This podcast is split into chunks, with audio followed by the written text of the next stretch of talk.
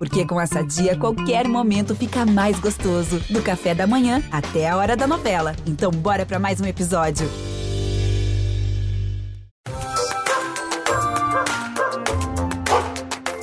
Pensa nessa situação aqui. 98 dias longe do seu cachorro. 98 dias sem poder tocar, sem ouvir o latido dele. Nenhuma conversa por telefone para saber se ele está bem, se ele está se alimentando direitinho. 98 dias longe do cheirinho dele. Você tem que controlar a sua curiosidade, guardar seu amor no peito e esperar. Esperar até esse momento. Tô chegando em casa, que emoção. Até abrir a porta de casa e soltar. Ele sobe no sofá, cheira e dá as patinhas. Toca aí, rapaz! A gente ganhou um milhão e meio, rapaz! Por um milhão e meio, a vencedora do BBB 20, a Thelminha, ficou mais de três meses distante de toda a família, distante do Chico, seu cachorrinho de estimação. E a saudade bateu forte. Amor, tô com saudade de você! Agora, será que eles também têm esse sentimento pela gente? Saudade. E será que na pandemia ela apertou ainda mais para eles? Porque a gente está mais tempo com eles em casa, a gente está mais grudado. E aí, uma simples saída para comprar um pão na padaria, logo ali, rapidinho, vira um problemão. Você sai e já ouve a sessão de latidos. Você volta e encontra a casa destruída. Até parece que você fez uma longa viagem e deixou seu cãozinho solitário por meses. A Raquel, uma estudante de odontologia, viveu isso com Charlie. Se identificou com ela? Já ficou longe do seu animalzinho como a Thelminha e sentiu saudade? Então, esse é o episódio certo para você. Eu sou a Juliana Girardi. Pega o seu bichinho, um petisco e vamos juntos. Tá começando mais um Bichos na Escuta. Thelma, bem-vinda. Obrigada por participar aí desse bate-papo com a gente, viu? Oi, Gil. Obrigada a vocês pelo convite. Ainda mais para falar de um assunto tão apaixonante, né? Que é o Chico e todos os bichinhos de estimação, gente. Que a gente adora. Raquel, tudo bem com você? Tudo, tudo sim. É, também é uma honra estar participando aqui do bate-papo, ainda mais um assunto que é a, a, nossa cara, a cara do Charlie. A gente vivenciou isso muito. Vou querer saber tudo, vou querer saber tudo o que aconteceu aí. A gente bota também nessa roda a Rita Erickson, nossa veterinária, consultora do Bichos na Escuta. Oi, Rita. Oi, Gil. Oi, Thelminha. Oi, Raquel. Um prazer conversar com vocês sobre esse assunto tão atual. E tão importante, né? A Thelminha, gente, eu conheci quando ela saiu do BBB, né? Eu fui até o aeroporto receber a Thelminha, porque ela participou de uma reportagem do Fantástico. A gente contou a história da vitoriosa, da vencedora do BBB. E lá no aeroporto mesmo, né, Thelminha? Você já falou da saudade que você tava da sua mãe, porque você estava com seu marido lá. Então, seu marido já tinha matado um pouquinho da saudade. E do Chico. Ai, não vejo a hora de pegar o Chico. Como é que você conseguiu ficar tanto tempo longe Nossa, dele? Nossa, foi muito difícil. Porque o Chico, a gente é muito apegado, sabe? O Chico ele tem oito aninhos, eu tenho dez anos de formação como médica. O Chico morou comigo desde Sorocaba, quando eu morava no interior. Ele era tipo meu, meu, minha companhia ali na estrada quando eu pegava o carro sozinha. Eu não tava sozinha, porque tava o Chico ali na cadeirinha dele junto comigo. Então foi uhum. muita saudade dentro do confinamento. Deu um pouco de desespero, porque dentro do confinamento a gente começa a perder um pouco da nossa memória. E no final eu comecei a esquecer um pouquinho como era o rostinho dele. Então foi desesperador. Gente, porque nem foto, Tanto né? que quando nem foto, eu fui ah. líder pela segunda vez, a primeira vez não tinha foto lá no quarto do líder. Na segunda vez eu falei, pelo amor de Deus, mandem uma foto do Chico. Porque realmente, nossa, foi muito sofrido. Muito sofrido. Tá até latindo aqui, gente, quer participar. a Raquel tá dando risada aí, porque ela não pode nem sair cinco minutos para ir na padaria que Charlie já fica É. desesperada. Ela tá até contando essa rotina, né, no Instagram A dela, Thelminha falando tava falando isso. aí, eu fui imaginando, já foi me dando um nó na garganta de pensar em 90. Três, é. mais de três meses, Nossa. né? É, é. Você tá sentindo isso ou é o Charlie que sente daí? Porque cinco minutos dá pra gente aguentar, né? Você vai pra padaria, você até pode ficar, ah, não vejo a hora de voltar pra pegar. Mas quem tá, no caso, sentindo saudade, aí é, é Charlie, né, de você. Sim, mas eu fico muito preocupada, né? Porque ficava, né? Porque ele melhorou bastante, a gente fez bastante treino de adestramento pra ele aceitar. Porque eu deixava uma câmera aqui, eu ia sair e eu olhava na câmera, ele tava chorando, uivando, latindo, desesperado, ofegante. Aí imagina, eu não consegui. Destruindo coisas. É, destruindo coisas. Ou não? É, então. O que, por exemplo? Ah, o Charlie já destruiu um monte de coisa. Ele já comeu sabão, ele já comeu agenda. Tudo que vocês puderem imaginar, ele já, já destruiu. Então, assim, planta. Gente. Então. Eu ficava. Ele tá aqui. Ele tá lá. Ah, então eu ficava. Ele tá latindo. Ele tá o latindo? Chico Tá. tá. Por quê? Porque ele quer que você Porque dê ele tá atenção pra pegando ele? que não pode. É por isso. Ah, achei que fosse uma coisa assim, tipo, vem aqui me dá atenção, para de É, falar é, com mas ela. também ele não tá, é isso? ele, tá, ele tá estranhando o que eu tô falando aqui. Ele tá tipo assim, o que, que tá acontecendo? Então, mas ele melhorou bastante, sabe? É claro que ele ainda sofre, ele ainda chora um pouco, mas ele já melhorou bastante. Porque antes eu tinha medo dele passar mal, sabe? O aperto no coração que a gente sente é muito grande. É, a Raquel pegou agora durante a pandemia, né? O cachorrinho. Sim. Então ele, na verdade, já ficou grudado com ela esse tempo todo, Uhum. né?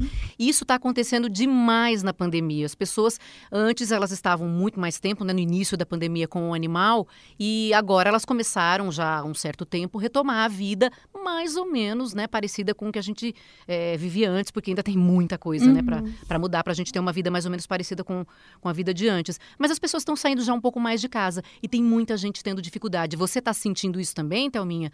Com, com o Chico aí, quando você dá aquela saidinha, ele eh, não quer que saia e... É, então. É, dá trabalho também? o Chico, logo quando ele chegou, eu fui pesquisar um pouco, né, sobre a raça Shih Tzu. E aí eu tava escrito lá que eles eram cães independentes, né? E na época eu dando um monte de plantão da residência, eu falei, ótimo, eu entendi independente, Hum. Rita. Sendo assim, eu vou sair e ele vai falar, pode ir, minha filha. Mas não, na verdade, ele gosta. Aí depois eu fui entender que eles surgiram no Tibete e que eles eram cães de companhia. Então, na verdade, ele não só gosta de ter companhia, como ele quer ficar no mesmo cômodo. Se eu tô tomando banho, ele fica na porta do banheiro. Se eu vou almoçar, ele vai pra cozinha. E, na verdade, a independência dele é assim: ah, mamãe, não quero brincar agora. Então, às vezes eu chamo pra brincar, ele olha pra minha cara dizendo: quem quer brincar é você. A hora que eu quiser, eu vou brincar. Então, acho que é aí que, que, que valia a independência Uhum. que tava falando no, no artigo que eu li sobre Chico. Então, agora com a pandemia, a gente ficando em casa o tempo inteiro, com certeza esse apego é muito maior. Só que o Chico, ele tem uma sorte na vida, que é a avó dele, que é a nossa vizinha, né, minha mãe? Então, Hum, você deixa é com ela. quase nunca ele fica sozinho, né? A gente já, Ah, quando a gente tem tá. que viajar ou sair pra trabalhar, que fica muito tempo fora, ele já sabe até descer as escadas e ir pra casa dela. Então, pra ele é ótimo. Nossa. Ai, gente. Ô, Rita, e você tá ouvindo isso muito nos consultórios? É, no- quando você atende o- os bichinhos, que as pessoas estão tendo dificuldade, isso tem realmente acontecido muito agora na pandemia, e isso é saudade que o bichinho tá sentindo realmente do responsável? Gil, eu tenho ouvido muito e fico muito preocupada com o futuro ainda, porque eu acho que a, a tendência é que isso se agrave, né? Especialmente esses cães que foram adquiridos durante a pandemia, a realidade dele é ter um, um familiar, pelo menos, o tempo inteiro em casa, né? E para o cão, é normal sentir essa falta do grupo social, porque o cão, assim como a espécie humana, é uma espécie social. Ele é um animal que vive em grupo, que é completamente diferente do gato. O gato, na maioria das vezes, a, a vida do gato costuma ser solitária. Ele pode até escolher participar de algum grupo, mas a, ele caça sozinho, ele dorme sozinho, ele vai ao banheiro sozinho. O gato tem uma, uma, uma rotina muito mais solitária. O cão, não. E como o filhote é muito fofinho, a gente fica muito apaixonado, e ainda mais na pandemia que estava todo mundo em casa, fica esse grude. E que é uma delícia, né? Claro que é uma delícia. Mas a gente precisa desgrudar um pouquinho para eles aprenderem que ficar sozinho é razoável, tá tudo bem, o mundo não vai acabar, né? Claro, mas eles não, não têm essa percepção e, e deve bater o desespero, né, daí quando saem. Porque ah, antes como é que era, o Raquel, na- no comecinho, assim, da pandemia? Você devia ficar com, com o Charlie o tempo inteiro no teu colo? É, Ele nunca foi muito de ficar no colo, mas ele sempre foi de ficar junto, sabe? Brincando junto, Perto. brincando perto, no mesmo ambiente. Onde eu tava, ele queria estar. Então, assim. E já que nem eu falei, já é uma raça muito apegada essa, né? Então, se você não pode incentivar, mas na pandemia foi difícil, porque ele já chorava pra ficar sozinho, é, então eu já já ficava com ele. E é que nem ela falou, é, a gente tem que ensinar eles a, gente, a ficar sozinhos. Olha ele aqui puxando o brinquedo. E, gente, ele tá, olha, ele tá encostado no ombro dela, tá aqui, ó, apoiado brincar. no ombro dela, mas e, e, onde tá Chico? Tá aí perto também? Olha, o Chico, ele tentou chamar minha atenção latindo, não deu certo. Aí ele tá parado olhando pra minha cara, sentadinho. Que ele é. Ele é Ela é... fez certo, né, Rita? Que ela, tipo, olha, agora deixa que é o meu momento, né? Exato. Agora, quando o cachorro ainda não aprendeu isso, né? A gente precisa primeiro ensinar, porque muitas vezes a pessoa quer pular essa etapa, né? Quer, quer que ele já saiba. Agora, Thelma, você precisa sair e a sua mãe também precisa sair e vocês não podem levar Chico. Então, a é que Rita faz? tava falando e eu tava até lembrando. Realmente, o Chico, ele tava bem mais adaptado na época em que só morava eu e ele e eu dava plantões. Então, eu ficava muito tempo fora de casa e ele tolerava muito bem, assim, sabe? Quando eu voltei para São Paulo, que eu finalizei minha residência, Aí já tinha minha mãe, né? Já tinha meu marido, depois que era noivo na época. Aí ele nunca mais ficou sozinho. Então eu percebo que hoje em dia ele tolera muito menos. Mas se a gente precisa, uhum. e realmente acontece, às vezes minha mãe não pode ficar com ele, ele inevitavelmente tem que ficar sozinho. Ele reclama um pouco, até eu queria perguntar se isso é certo. A gente sempre tenta deixar uma TV ligada, é, tem canais para cachorro, mas às vezes a gente deixa só um, um som alto uhum. para ele não se sentir muito sozinho e um ambiente bem aconchegante assim para ele, assim que ele goste. E às vezes ele late um pouco, mas logo ele consegue se conformar. Assim. E aí quando a gente chega é a maior festa, né, do universo. Ah, e a TV é uma estratégia, Rita? Olha, Gil, é, seria ótimo, né, se a gente botasse assim um filme para ele ver e ele ficasse entretido vendo um filme que nem a gente fica, não sente a hora passar quando o filme é bom, né? Mas o que, que acontece? A gente usa o rádio, a TV, é, música, muito mais para fazer um ambiente conhecido e confortável do que para fazer de fato uma companhia. Porque o que o cachorro percebe, o que, o que faz mal para o cachorro que não aprendeu a ficar sozinho, é o momento da separação. É na hora que ele vê você começa a se preparar para arrumar e, e o cachorro já sabe. Trocou de sapato, botou maquiagem, uhum. pegou a bolsa, ferrou. Tanto que antigamente uhum. se usava muito essa estratégia de fazer falsas saídas.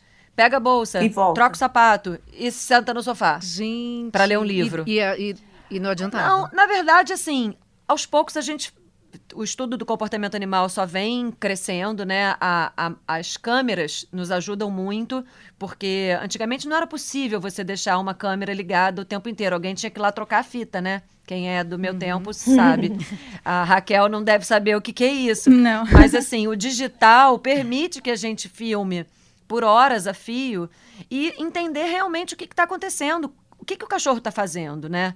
E a maioria dos cães entra em desespero assim que a gente sai. Muitas vezes não precisa nem ficar muitas horas. É o momento da separação. É naqueles primeiros 15, 20 minutos, ele late, raspa a porta. E aí a gente tem que identificar o que está acontecendo com esse cachorro? Se ele, em geral, se ele é um cachorro que raspa a porta, ele está procurando é, ir, ir aonde você foi, né? Ir atrás de você. Se ele late, o latido, o uivado é uma, um recurso que o cachorro tem para tentar chamar o grupo, para tentar reunir o grupo. Então é como se ele estivesse te chamando. Mas existem cães que entram em desespero porque eles viveram uma experiência muito negativa uma vez que eles estavam sozinhos, como por exemplo um cachorro que tem medo de fogos ou de trovão. Se um dia ele estava sozinho em casa e teve muito barulho de fogos ou de trovão, ele faz uma associação que ficar sozinho vai trazer de novo aquela experiência negativa para ele. E aí o tratamento desse cachorro não é relacionado ao problema de separação, e sim a gente tem que tratar a fobia de barulho.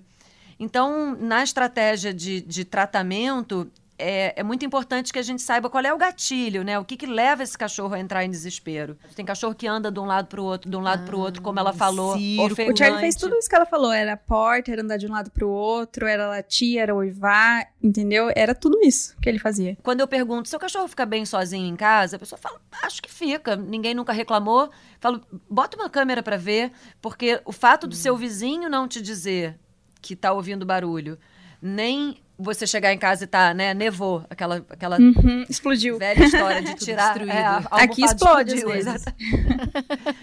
Pois é, e essas são estratégias que o cachorro tenta usar para aliviar a tensão, para ele lidar melhor com o desespero. Ele não está querendo se vingar, ele não está querendo destruir seu sofá. O xixi e cocô fora do lugar não é para te chatear, é porque ele perde a capacidade de controlar as fezes e a urina quando ele entra em desespero, assim como nós. Quem já passou por uma situação de violência absurda, ou então nos filmes que a gente vê, né, sabe que a pessoa perde o controle. É, é, é, é fisiológico, sabe? Por isso que a gente precisa ter pena para tratar e não ficar com raiva achando que ele está se vingando, que ele está te sacaneando. punir, né? Exatamente. A gente já falou isso em outros episódios aqui, né, no Bichos na Escuta, e eu acho que isso é muito importante de sempre ser dito, porque as- a, gente pensa com cabeça de humano, né? Mas é, o o humano avaliando o bichinho, e na verdade é, a gente não pode fazer essa associação, né, de como ele agiria. Ele, ele é um bichinho, a gente tem que entender a reação do animal, e por isso que a Rita sempre fala isso pra gente. A câmera, gente, é, você, tem, você também tem, Thelminha, câmera na sua Não, casa? ou não? Passei numa casa com um monte de câmera, nessa aqui ainda não tem, não. Melhor assim, né, Thelminha? Você tá de férias Meu das Deus, câmeras. eu não acredito. Mas você você já Não, não tinha já não antes e falou assim: chega, não quero saber de É, câmera não aqui. é. coloquei. Eu só botei por causa da minha gata também, porque quando eu ia viajar eu ficava querendo saber o que, que acontecia com ela e quando eu saía também. E ela dorme o tempo inteiro, né? Eu, eu entro na câmera, ela só tá dormindo o tempo todo. Mas é, nessa questão da saudade, a câmera, no meu caso, além de eu observar e ver se tá tudo bem com ela, eu, eu uso para conversar. Então eu tô viajando, eu aperto, tem como a gente conversar, né? Eu aperto ali e falo: Oi, menina, tudo bem? Não sei o que, converso com ela ali. E ela, aparentemente, assim, pra mim, não sei se eu tô. Eu, como humana, tô é, agindo de uma maneira errada ou estou interpretando aquele sinal de um jeito errado, parece que ela tá felizona ali de me ouvir e dá uma acalmada. Eu não sei se isso vale para cachorro também.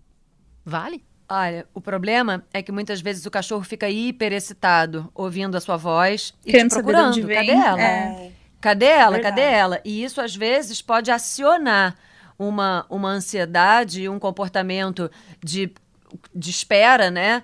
Que pode ser prejudicial. Eu, sem ter a certeza, né, se isso vai ser bom ou ruim, eu não aconselho que as pessoas fiquem conversando com os cães, especialmente, né? Porque o gato pode ser até que esteja passando alguma coisa ali pela cabeça dela, alguma emoção negativa, mas a- a, a linguagem corporal do gato, ela é muito mais sutil do que a do cão, né? A gente não lê tão fácil o que está acontecendo com um gato do que com, com os cães, né? Ô, Rita, posso fazer uma pergunta, Gil? Que eu tô muito curiosa. Claro. Eles não têm essa percepção de tempo, né? Então, os três meses que eu fiquei fora de casa, pra ele. Porque, olha, eu vou ser sincera, eu acho que depois que eu voltei, ele ficou mais apegado ao pai dele, ao meu marido. É, assim, o cara se tornou o herói. Te dele. trocou? Eu era a dona. Depois, quando eu voltei, é uma coisa meio assim: você foi, eu não sei pra onde você foi, agora eu só te amo, mas meu herói é ele. Hum, É, eu sinto Olha, Thelminha, a gente não tem certeza absoluta dessa história. A ciência, né? Quando eu falo a gente, é, é- não tem a comprovação científica real do, do que, que o cachorro percebe do tempo ou não, mas eles são ligados na natureza, né? No, no, no escurecer, no alvorecer, e a gente tem a impressão de que eles não têm a percepção do tempo tão clara quanto nós, né? Que é uma convenção humana, né? As horas, os dias, para a gente poder se, se situar. Então a gente sabe que quando você está fora, ele sente a sua falta. E eu acho que ele fez esse vínculo maior com seu marido porque você não estava lá para dividir com ele, né? Quem ficou alimentando, passeando, brincando, fazendo tudo com ele. Então, eu, eu não diria que o vínculo com você diminuiu, e sim que o vínculo com ele aumentou. É, e isso é ótimo, né? Se a gente for pensar do ponto de vista é, familiar, assim, é ótimo Sim, que ele sim. um vínculo incrível. A gente fica com ciúminho, porque natural. Ô, ô Thelma, sabe que uma coisa que eu achei é, demais também naquele vídeo que você chega, né, e é, gra o seu marido grava, né? Você chegando em casa, depois daquele tempo todo de confinamento, e você conversando ali com o Chico, né? Ele te, te recebendo. E você fala no vídeo que você tinha esquecido o rostinho dele. Você contou isso pra gente, que ficava o tempo inteiro ali pensando, puxa, é, como é que é o rostinho dele, como é que é o rostinho dele, porque vai se apagando uhum. isso da memória. Mas ele, quando te recebe, na hora já sabe é. que é você já percebe que é você, porque dá para ver no vídeo o quanto ele tá feliz uhum. lá de te ver. Em nenhum momento ele te estranhou, né? Não, não. Chegou. Assim que eu entrei, que eu já falei com ele, acho que também muito pelo faro, né? Eu, assim, eu tive a, essa percepção, ah, estou com a máscara, deixa eu tirar a máscara. Mas assim, é muito mais pelo faro que ele reconheceu com certeza. Mas foi assim de imediato. E as mesmas coisas que a gente já faz. Ele tem uma rotina de quando eu chego, ele pula no sofá e bota as patinhas como se fosse um abraço mesmo. E ele fez isso e começou a dar as patinhas. Então, realmente eu fiquei muito feliz, porque deu um medo, assim, ai ah, meu Deus, já pensou se ele não me reconhecer?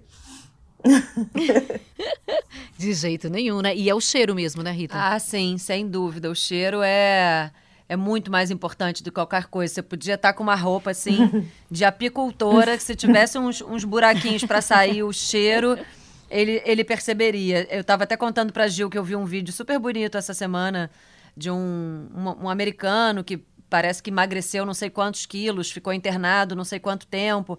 E quando o cachorro viu ele de longe, estranhou, veio latindo como se fosse uma pessoa diferente. Quando ele cheira, ele faz aquela festa louca porque ele nitidamente não estava reconhecendo a figura. Mas no cheiro, o olfato é disparado, o, o super sentido dos cães, né? A gente sabe que é aproximadamente 100 mil vezes mais poderoso do que o nosso. Então, a, gente nem sabe o que, que é isso.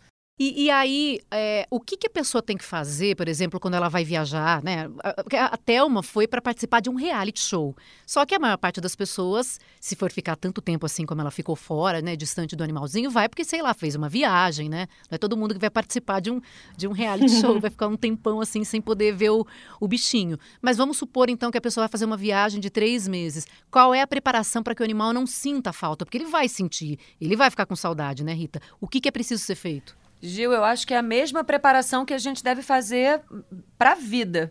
Cria um porto seguro. Pode ser o lugar onde ele dorme, pode ser um lugar cobertinho, porque os animais gostam muito de toca, muito de lugar assim apertadinho.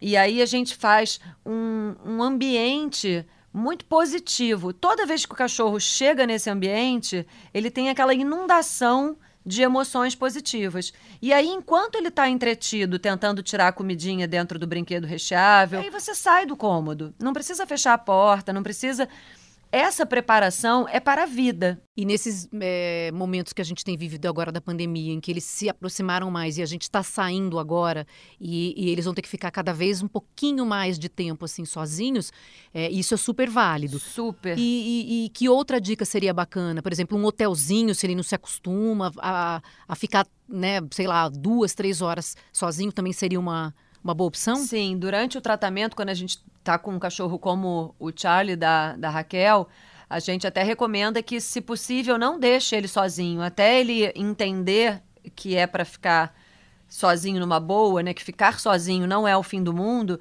a gente recomenda que não fique. Então, assim, se tem a sorte como a Thelminha de ter a mãe ou algum vizinho que tope ficar, ou deixa numa creche, ou deixa num hotel, ou chama alguém para ficar na sua casa, né? É, são estratégias que a gente usa até o animal chegar naquele ponto de, ok, eu já sei ficar sozinho.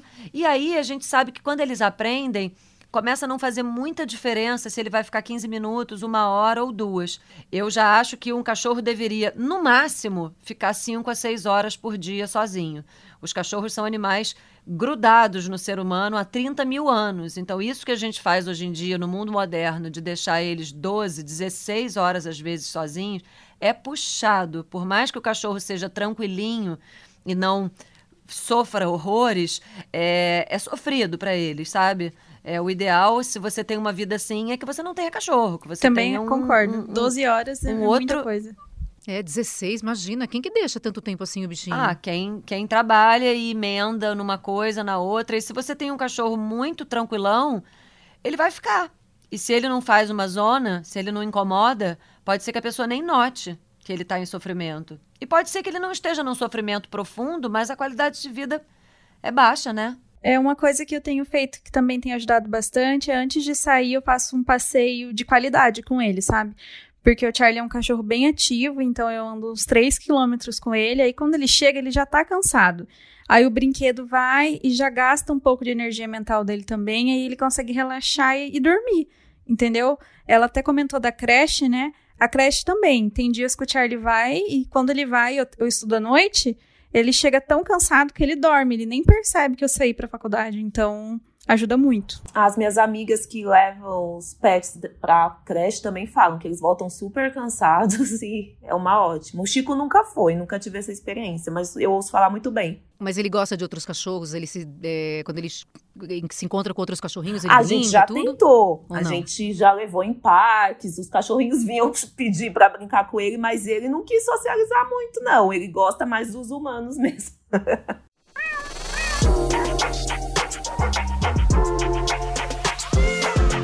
Olha, se você está com alguma dificuldade com seu animal de estimação, pode perguntar. É só enviar um áudio para a gente no telefone 21 97374 7407. A Amanda fez isso e a gente ouve então agora o áudio dela. Recentemente eu adotei um cãozinho que ele já é adulto, ele tem mais ou menos uns seis anos. Ele vivia em situação de maus tratos, né? Vivia acorrentado, preso. É, depois que ele veio aqui para casa, mais ou menos dez dias, é, desde o primeiro dia a gente tentou deixar ele bem confortável, né? Deixou ele subir na cama. Porém, isso foi um grande erro, porque agora todas as noites ele não aceita dormir em outro lugar que não seja em cima da cama com a gente. E isso está causando um transtorno muito grande para mim e para o meu marido, porque tanto ele não aceita ficar só na pontinha da cama, né, perto dos nossos pés, ele quer ficar sempre no meio, entre nós. E por eu ter também muitas alergias, né, rinite, sinusite, as noites estão mais é, complicadas para mim. Eu queria saber se tem algum jeito de eu tirar esse costume que ele adquiriu em tão poucos dias, né? Como eu poderia fazer isso, né? Sem, claro, causar nenhum dano e tal. Que eu queria que ele dormisse em- na, numa caminha no chão. Tem como fazer isso? Ai, olha, cada um quer uma coisa diferente. Eu já adoraria que a minha gata dormisse assim no meio. Eu, eu- falo pro meu marido, ai, ela bem podia subir um pouquinho mais, que ela dorme no pé. E ela não sai, ela só dorme no pé. E tá vendo aí, se ela dormisse no meu peito, eu ia querer que ela dormisse no pé, é sempre assim. Vocês dormem, meninas? É, com o Chico, com O Charlie dorme comigo. O Chico é o meio termo, gente. Acho que a situação é mais ou menos ideal. Ele, a caminha dele fica ao lado da minha cama. Ele passa 90% da noite lá. E durante a noite ele sobe só para lembrar que ele, que, ele, que ele nos ama. Ele faz um carinho, sei lá, ele dá uma, uma encostada na gente e depois desce de novo. Eu tenho a, a sensação que ele sente muito calor. Aí ele prefere dormir no, no piso frio. É, que a Amanda queria tudo que acontece com a Thelma, então, né? Que o bichinho dormisse ali no, no- na caminha. E, tem como, Rita, fazer com que ele se acostume? Tem, Amanda, super tem. Na verdade, é um, é um treinamento, é porque dá muito trabalho. A Raquel tá aqui, né, para nos confirmar que Sim. todos os, os treinamentos, as mudanças de hábito, elas são trabalhosas a beça, mas é muito possível. E aí, provavelmente, assim, sem conhecer né, a configuração da sua casa, do seu cachorro, é muito difícil dar, assim, uma receita de bolo. Mas você pode chamar uma, um educador canino, uma adestradora, um adestrador, que vai te ensinar a fazer ele gostar tanto da caminha dele, que ele vai dormir na caminha. O processo pode ser assim, de formiguinha, né? Passo a passo, começando ficando poucas horas, depois mais tempo. A gente pode até colocar para fora do, do quarto, porque muitas vezes o hábito de subir na cama tá tão intenso que fica difícil você estar com o cachorro dentro do quarto, porém não subir na cama. E às vezes você consegue transformar essa caminha numa coisa tão maravilhosa que ele fica na caminha ou no chão ou fora do quarto. Eu já passei por essa situação 500 vezes com pessoas que moravam sozinhas com seus animais e aí depois começa a namorar e aí é, o, o, namorado ou a namorada não gosta de cachorro, tem medo de cachorro, não quer, e aí vira uma confusão danada. Então. Mas como é que transforma a caminha no lugar mais é, atraente se ele quer a cama? É parecido com casal? isso que a gente falou do Porto Seguro. É, é um lugar que só acontece coisa boa. É lá que ele recebe os petiscos mais maravilhosos. Hum, é lá que ele hum, recebe tá. carinho, massagem. É lá que ele tem as coisinhas para roer. Ele vai sempre ser elogiado quando ele passar perto da caminha, depois quando ele entrar na caminha, depois quando ele estiver na caminha. A gente nunca vai botar na marra a força. É um, um, um processo. Mas é possível, é super possível. Eu ia dizer que não sei se serve como um consolo para ouvinte que mandou o áudio, mas o Chico ele dorme na, do meu lado na cama, mas ele ronca absurdamente, né? Que ele é, ele é braxcefálico, então ronca absurdamente. Então, apesar de dormir na cama, eu acordo à noite, às vezes, ou com o ronco do marido ou com o ronco dele, entendeu? Então, dá na mesma. É mais fácil você dormir de, de tapa ouvido, é. Thelminha.